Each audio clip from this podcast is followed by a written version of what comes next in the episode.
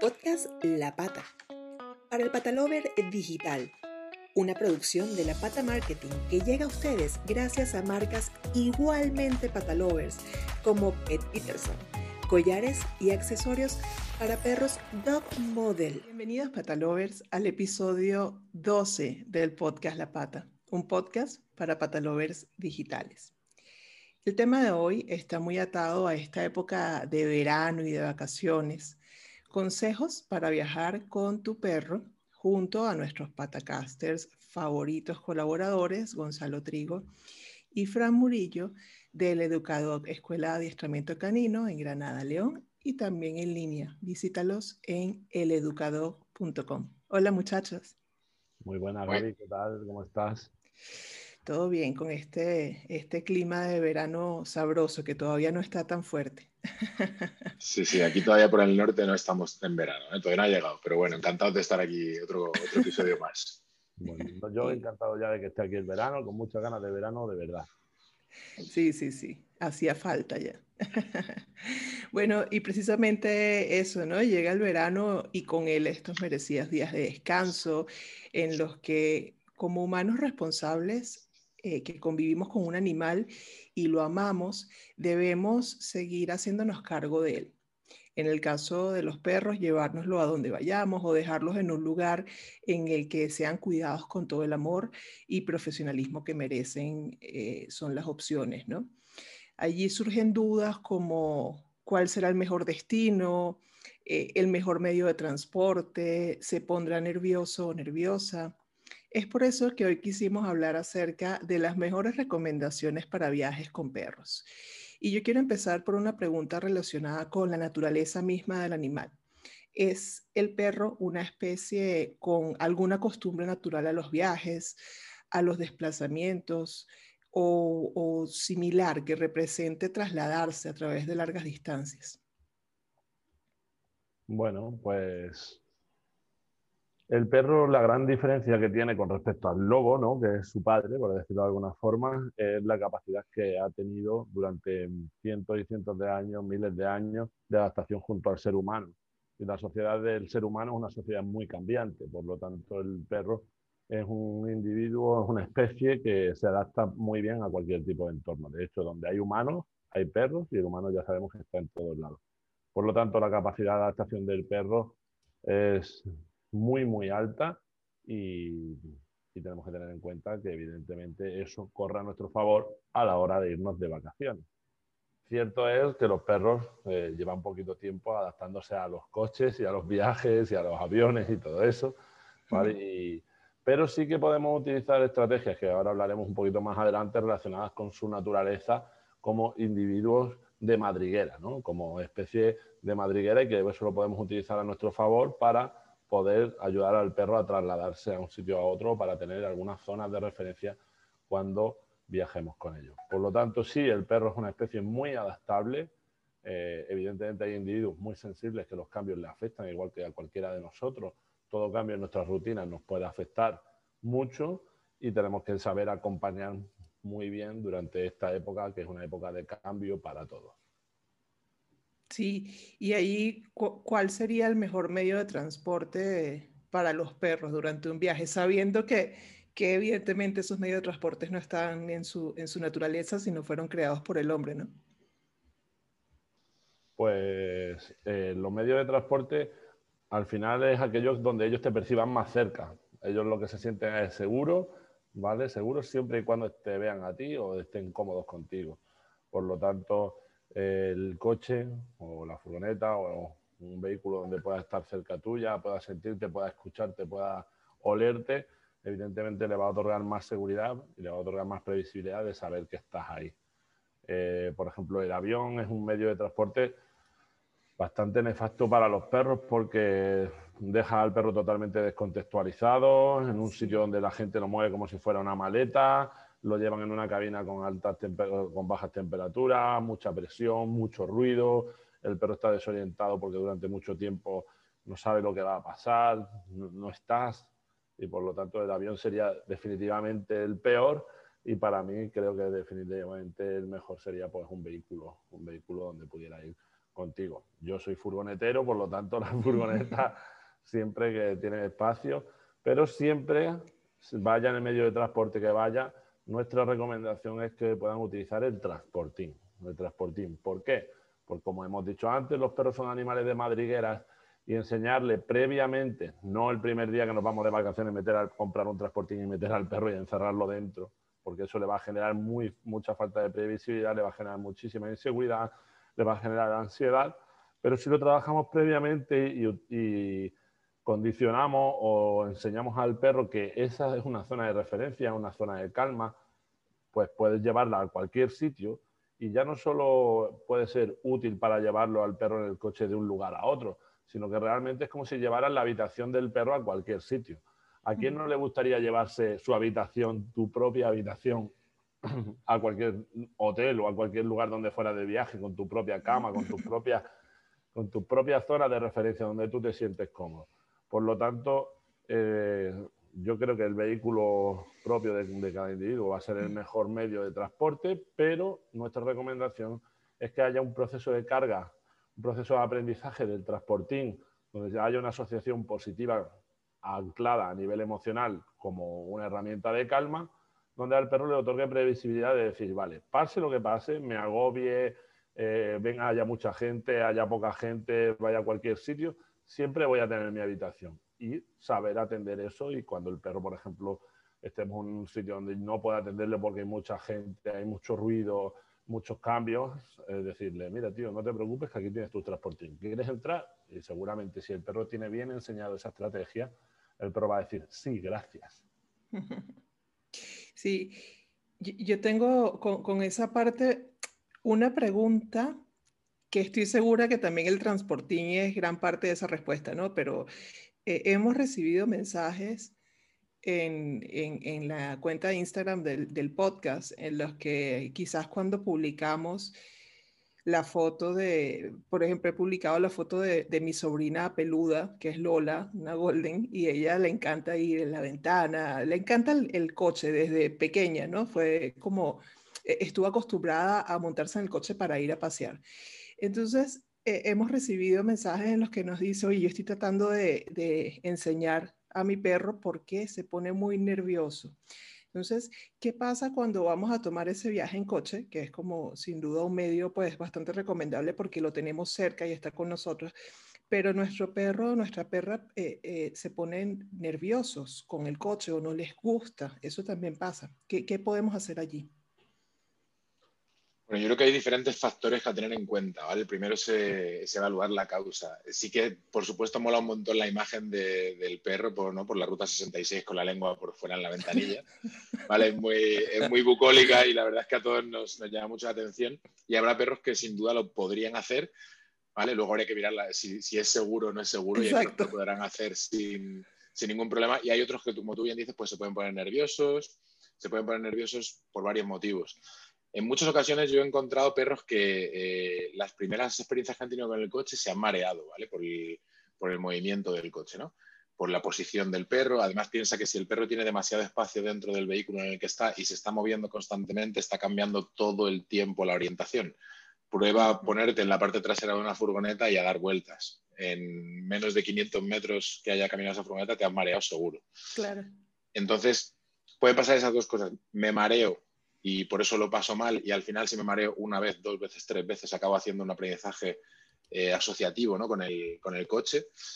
Por tanto, lo que hay que hacer es ese trabajo, eh, digamos, transversal, como comentaba Gonzalo del transportín, y sobre todo asegurarnos ¿vale? Que el perro, lejos de lo que la gente suele pensar de, ay, que tenga mucho espacio, que tenga mucho movimiento, que pueda ponerse de cualquier manera, el transportín no solamente funciona de manera que calma al perro si lo conoce previamente, como si fuera ese efecto guarida, ese efecto caseta, sino que además le limita el movimiento.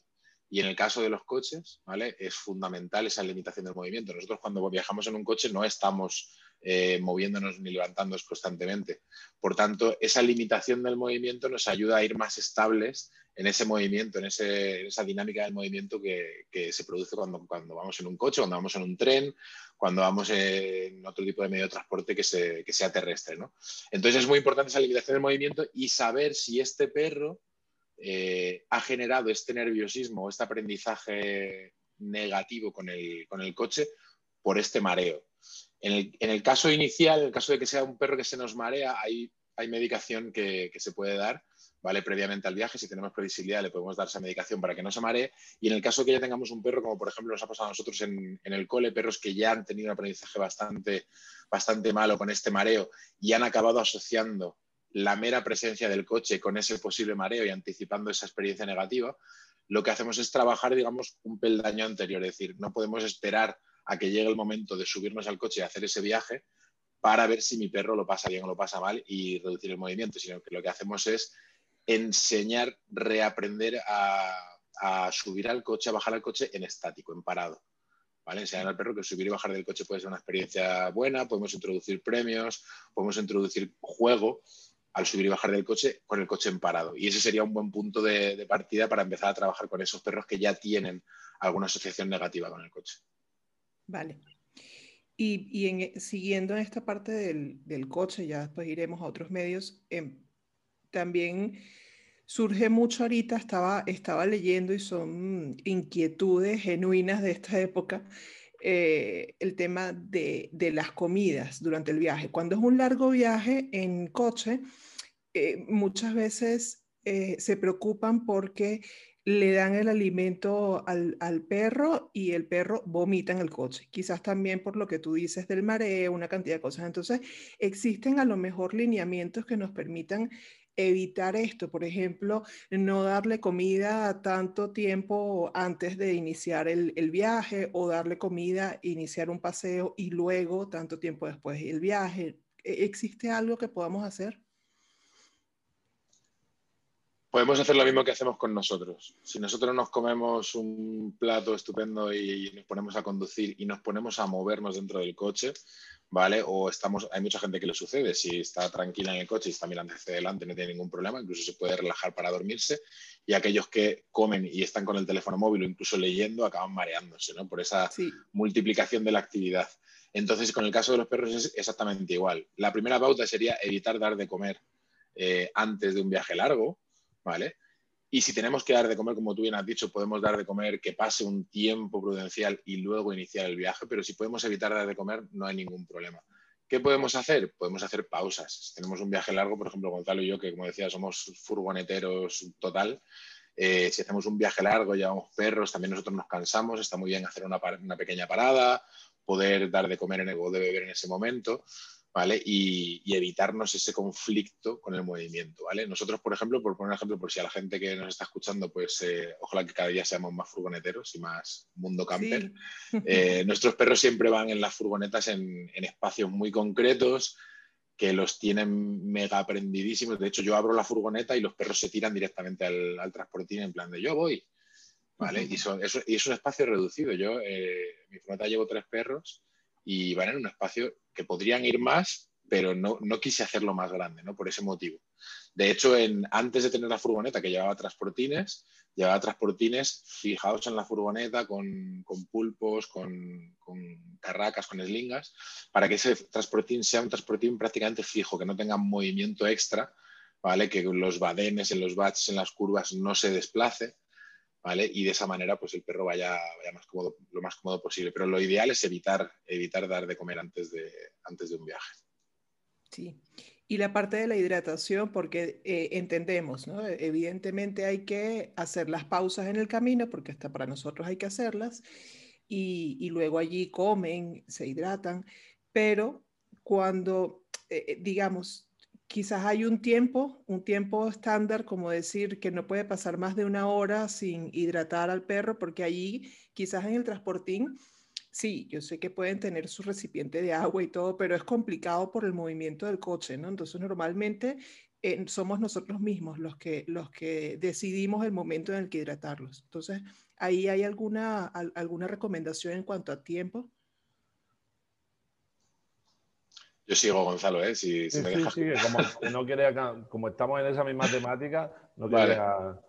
Bueno, aquí hay, aquí hay dos cosas fundamentales. ¿vale? La primera es, eh, hay mucha gente que se preocupa por la hidratación durante el viaje y lo importante no es la hidratación durante el viaje, sino la hidratación antes del viaje. ¿vale? Si tenemos un perro que está hidratado antes del viaje, ¿vale? No vamos a tener ningún problema por no hidratar constantemente durante el viaje, ¿vale? Este es el, primer factor. Y el segundo factor es la temperatura ambiental, el factor ambiental que tengamos. Si tenemos, estamos viajando en un vehículo que tiene las comodidades de hoy en día en el que podemos tener una temperatura agradable, ¿vale? Aunque haya 40 grados fuera, eh, no vamos a tener una necesidad de hidratación constante en el perro.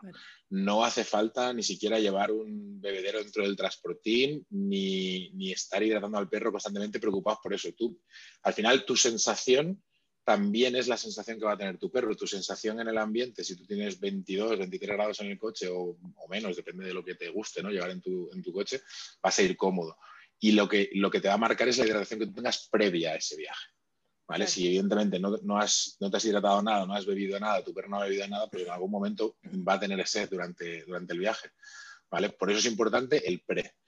En el durante, si has hecho un buen pre, no vas a tener ningún problema. Y si tienes una muy buena temperatura y, vas cómodo en el coche, no es un, no es un tema fundamental. Llegamos al otro medio por excelencia, eh, que, es el avión, ¿no? Ese, ese temido avión para, para los animales. Yo tengo una, una anécdota eh, fue tan, tan amarga como bonita al final, ¿no? Porque tuvo un final feliz, pero wow, a mí, a mí me costó mucho, a mi familia completa, poder, que a veces uno no se lo imagina, ¿no? Cuando uno se muda de país, que ya es un viaje por otras razones, y el poder llevarte a, a, los animales que conviven contigo. Eh, en ese momento, cuando yo me mudé de Venezuela a Panamá, eh, yo me llevé a, a los dos Golden entonces, claro, son perros muy grandes. Eh, esos perros, a menos de que sea por, por un tema de, de, perros de, de, compañía real de soporte, eh, tienen que viajar en bodega.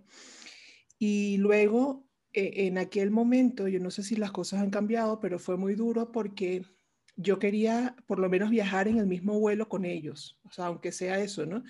Y, y me insistían que no, la única aerolínea que permitía viajar eh, perros de, ese tamaño eh, era Copa en ese momento y no lo permitía, según ellos, por vuelos comerciales, sino por vuelos de carga. Entonces, claro, imagínense mi, preocupación porque yo decía, mis dos perros van a ser tratados como una carga y tantos cuentos que, que he escuchado de gente incluso que trabaja allí que, que me contaba cómo, cómo morían los perritos, cómo a veces hasta los sustituían por otro, o sea, cosas así tan nefastas, ¿no? Entonces, eh, al final, para hacerles el cuento corto, ellos estuvieron 14 horas entre aduana y vuelo hasta, hasta que pudieron llegar a verme de nuevo, ¿no? Y solos, eh, no se imaginan. Eh, luego cuando llegaron no, no, no, se conseguían y yo decía, ¿cómo no se consiguen en un aeropuerto en un vuelo dos Golden? O sea, eso es imposible. Los transportines son inmensos.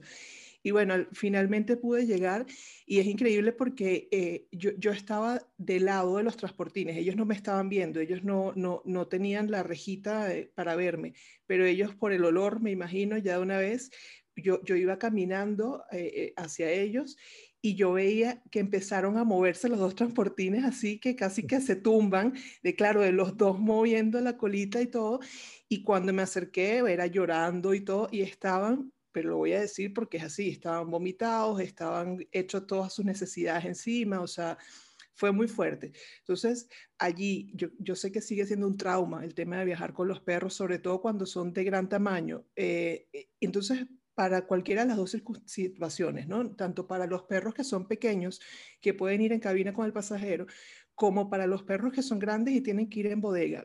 ¿Qué recomendaciones dan para, porque sin duda es un trauma para ellos ese, ese medio de transporte? Sí, es un poco lo que estábamos comentando ¿no? al principio de qué medios de transporte. ¿no? Al final, cuando un perro ve que pierde su figura de referencia, eh, muchos de estos perros no están acostumbrados al transporte. No sé si en el caso de tus perros estarían acostumbrados o no. Uno sí, la otra no. O si están acostumbrados, lógicamente eh, para ellos ya por lo menos tienen algo conocido. Tú siempre piensas que en el aprendizaje, ¿no? cuando basamos el aprendizaje que queremos adquirir, si tenemos una base previa o tenemos ya algo que conocemos, nos va a ayudar a sentirnos más seguros y saber a qué adecuarnos cuando viene algo nuevo. Entonces, siempre es bueno preparar estrategias previas para lo nuevo que pueda venir, que algo que, ese individuo tenga. muchas veces eh, pues no, no, no, pasa, ¿no? La mayoría de los propietarios pues no tienen trabajado estas herramientas y cuando se ven en esa situación, pues acaban pasando cosas como esta, ¿no? Eh, hay dos factores, lo que está en nuestra mano y lo que no está en nuestra mano.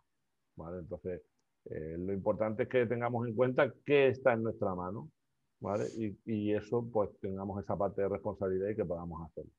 ¿Qué es lo que está en nuestra mano? Pues que sea un transporte que realmente sea de la medida apropiada. Es decir, no necesitas comprarle un palacio porque sea un golden. De hecho, es peor. Comprar un mm, transportín justo.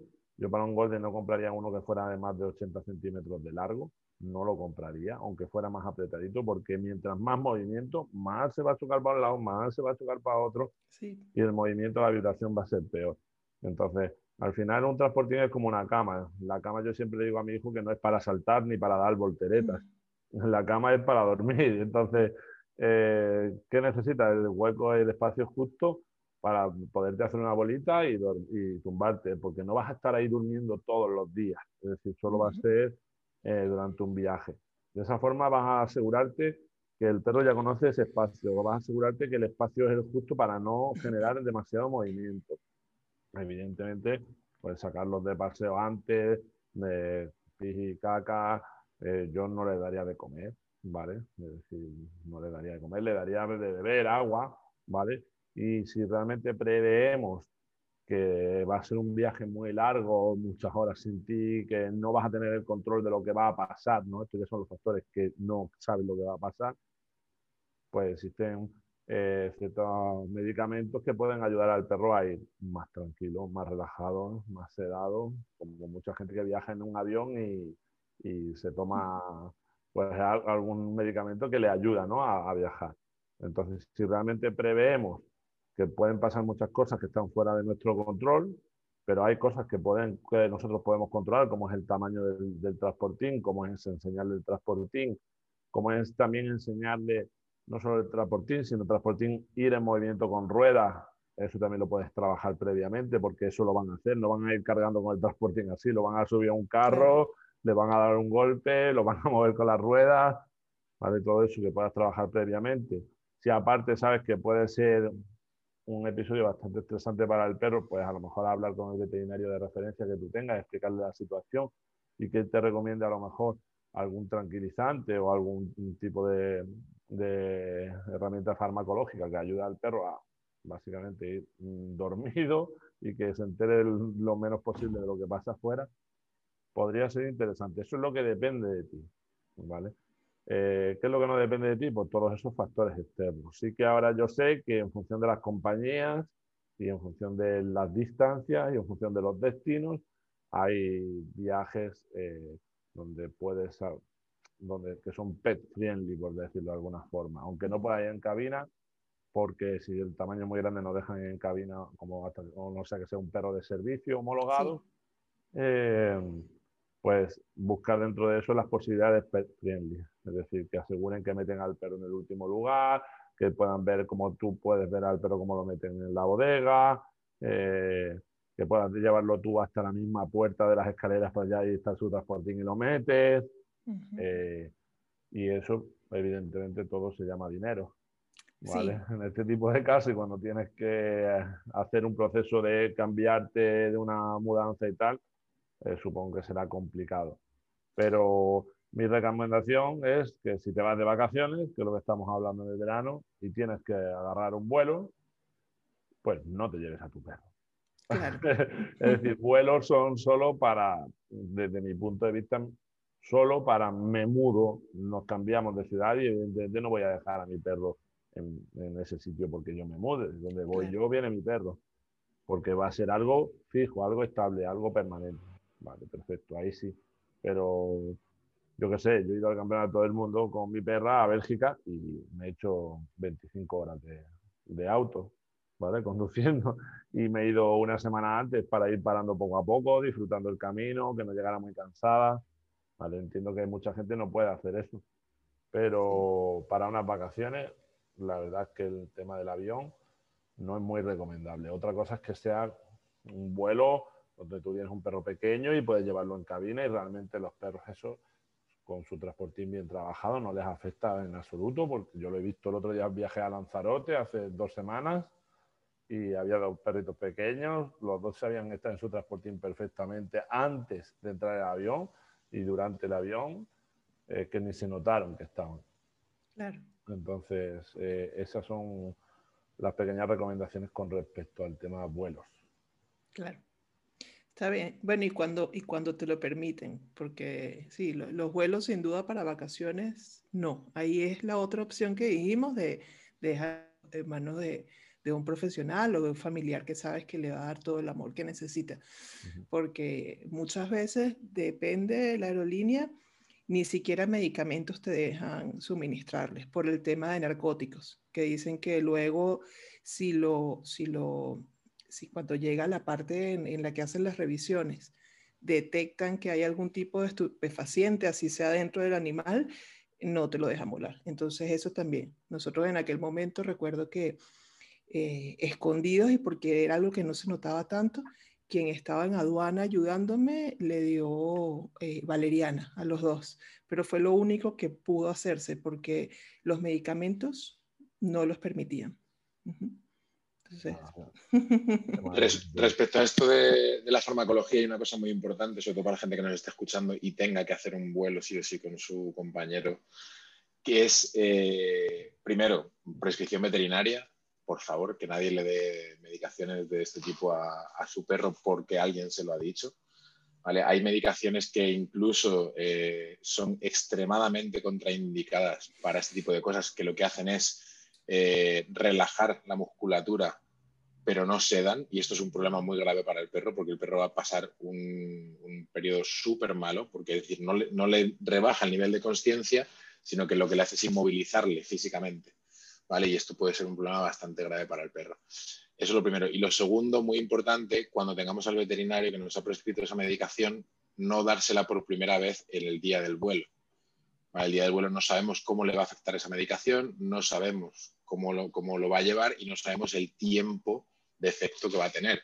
Por tanto, una de las eh, recomendaciones que hacen tanto etólogos clínicos como veterinarios es siempre eh, esa prescripción hacerla, hacer una prueba ¿vale? En casa, cuando estés con el perro, para saber cuál es el tiempo del efecto, cuál es su reacción, que no haya ningún tipo de efecto adverso, etcétera, y poder prever qué es lo que va a suceder el día que toque el viaje. Claro, sí. Previsión. Bueno, muchachos, ¿algo más que agregar para ya cerrar?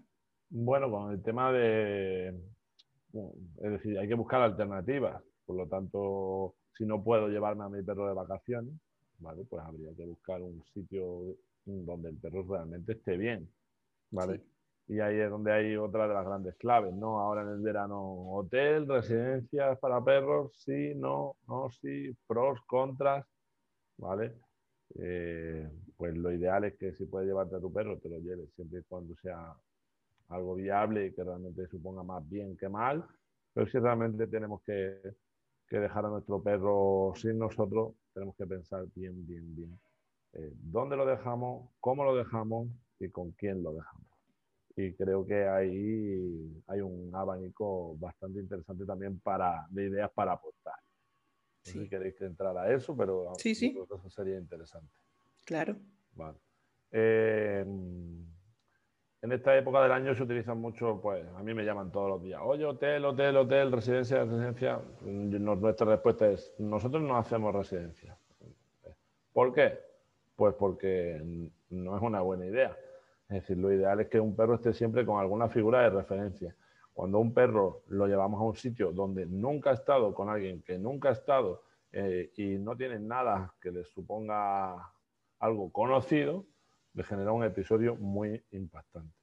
Además, si le hacemos eso por primera vez y nos vamos 10 días, 15 días, 20 días, una semana, la falta de previsibilidad para el perro de cuánto tiempo va a estar mm. ahí es muy, muy mala. Por lo tanto, se pueden generar episodios bastante traumáticos. Perros que empiezan a tener problemas de ansiedad por separación, problemas de apego inseguro, dejan de comer, el problema en las cuerdas vocales de tanto ladrar porque ni siquiera se les ha atendido, arañazos en las uñas rotas, uñas rotas, eh, magulladuras, Eh, de todo. Yo he visto de todo. Entonces, eh, nosotros siempre decimos, nosotros no hacemos hotel solo para los perros del cole. ¿Qué significa esto? Pues porque los, perros que vienen al cole, el primer día que vienen al cole, vienen sin el dueño a un sitio nuevo, es decir, tienen todas las referencias, pero ese mismo día, cuatro o cinco horas después, están en su casa. Y es un espacio donde no están encerrados, donde todo es rico en estimulación, es amplio, ¿vale? Y siempre ese mismo día vuelven. Y al día siguiente vuelven a venir y ese mismo día vuelven. Y vuelven a venir y ese mismo día vuelven. ¿Qué es lo que estamos, ¿Qué es lo que estamos haciendo hoy? Otorgando previsibilidad al perro de que irse con una persona desconocida a un sitio desconocido. No pasa nada porque voy a volver a casa y voy a estar bien. ¿Vale? Le guste más o le gusta el perro el cole. Nuestros perros, por suerte, les gusta mucho el cole porque aquí el espacio es brutal. Pero hay sitios realmente que no están enriquecidos. Entonces, eh, lo primero es si tengo que dejar a mi perro con alguien en algún lugar, puedo hacer ese tipo de trabajo previamente. Puedo empezar a decir, vale, pues si me voy a ir la semana que viene, pues durante esta semana te voy puedo llevarle un par de horas y que me diga dónde va a estar, yo si quieres te lo pago y después voy y lo recojo. Y eso le va a generar al perro previsibilidad de que todo tiene un inicio, que es cuando te llevo un desarrollo, que es el tiempo que yo me quedo aquí, y el cierre que me va, se va a venir conmigo. Eso le otorga esa previsibilidad que le va a otorgar esa seguridad. Por lo tanto, si tienes que dejarlo en una residencia, en un hotel, con gente que no conoce, ese trabajo previo yo lo recomiendo. ¿vale? Es una cosa muy importante. Eh, sería fundamental sin hacer eso, yo no dejaría a mi perro nunca jamás en ningún sitio que no conociera. Claro. ¿Vale? Eso sería por un lado fundamental. Y por otro lado, si tenemos la posibilidad de alguien que lo conozca, un familiar o algo así, pues mucho mejor. O una residencia familiar. Es decir, hay gente que ahora, pues en sus casas, acoge perros durante unos días. ¿Vale? Todo tiene sus pros y sus contras. Evidentemente, una residencia amurallada con chiniles y tal, es muy poco probable que el perro se pueda escapar o que lo pueda atropellar un coche y a nivel de seguridad física es más seguro que si lo dejas con una familia que lo va a sacar de paseo, etcétera, etcétera, porque al final una persona pues, puede tener un accidente, eso también hay que tenerlo en cuenta. Sí. Pero a nivel de seguridad emocional y de aprendizaje, eh, la, esta otra fórmula es bastante, bastante más segura. Por lo tanto, mi recomendación es que se pueden hacer este tipo de trabajos con seguridad y que busquemos en nuestra ciudad o donde vayamos a dejar al perro, seguramente podamos encontrar gente que nos permita generar previsibilidad, que nos permita otorgarle estimulación al perro, que le permita contacto humano, que es lo que necesitan, que puedan estar con ellos. Eh, y que estén ahí para ver y atender cuando el perro tenga algún problema. Si tengo, llevo un sitio donde hay 40.000 perreras, una aquí, otra aquí, otra aquí, otra aquí, otra aquí, y todos los perros están ladrando, pues yo no voy a saber ni voy a poder atender a esos perros individualmente. Es imposible. Claro. Sí. Sí, es más, e-, es menos, menos, menos personal y es más traumático para ellos, evidentemente. Sí, por eso empezamos diciendo dejarlo con alguien que conozca o dejarlo en manos de profesionales y en este caso explicaste perfectamente cómo debería ser esa, esa condición, ¿no? Para dejarlo en manos de profesionales en el caso de que no sean familiares. Bueno, me ha gustado mucho el tema. Creo que está súper completo y, están todos los tips dados. Creo no hay excusas para dejarlo solos ni para nada, loco, porque también eso lo repetimos hasta el cansancio eh, sigue existiendo ese mal, ¿no? Sigue existiendo las estadísticas por parte de las protectoras de la cantidad de, animalitos que, abandonan justamente o devuelven ahorita en, en verano, sobre todo. Entonces, no hay ninguna excusa para hacerlo que pruebe la gente, que pruebe que se va de vacaciones, que pruebe a llevarse su perro. Nosotros somos muy perreros, nos llevamos a nuestros perros a todos lados, nuestros perros hacen muchos kilómetros al, cabo del año y al final cuando vas a un destino que te interesa mucho, si llevas a tu perro te va a limitar en muchos aspectos, pero también te va a llevar a sitios donde habitualmente no irías si, si, no tuvieras un perro y encontrar seguramente rincones muy interesantes. Así que que se anime la gente a viajar con su perro. De hecho, yo ahora la semana que viene me voy a Suiza, me llevo al perro ah. y vamos a hacer bastantes kilómetros en furgoneta. Qué sabroso. No voy, a, no voy a pillar un avión.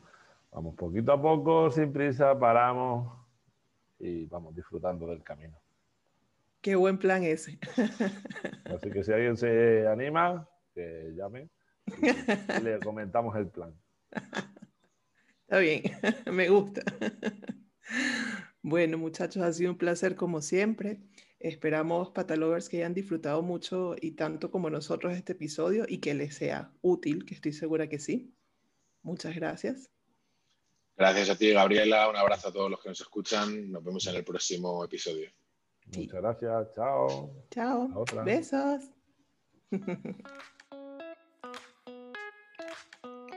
Podcast La Pata.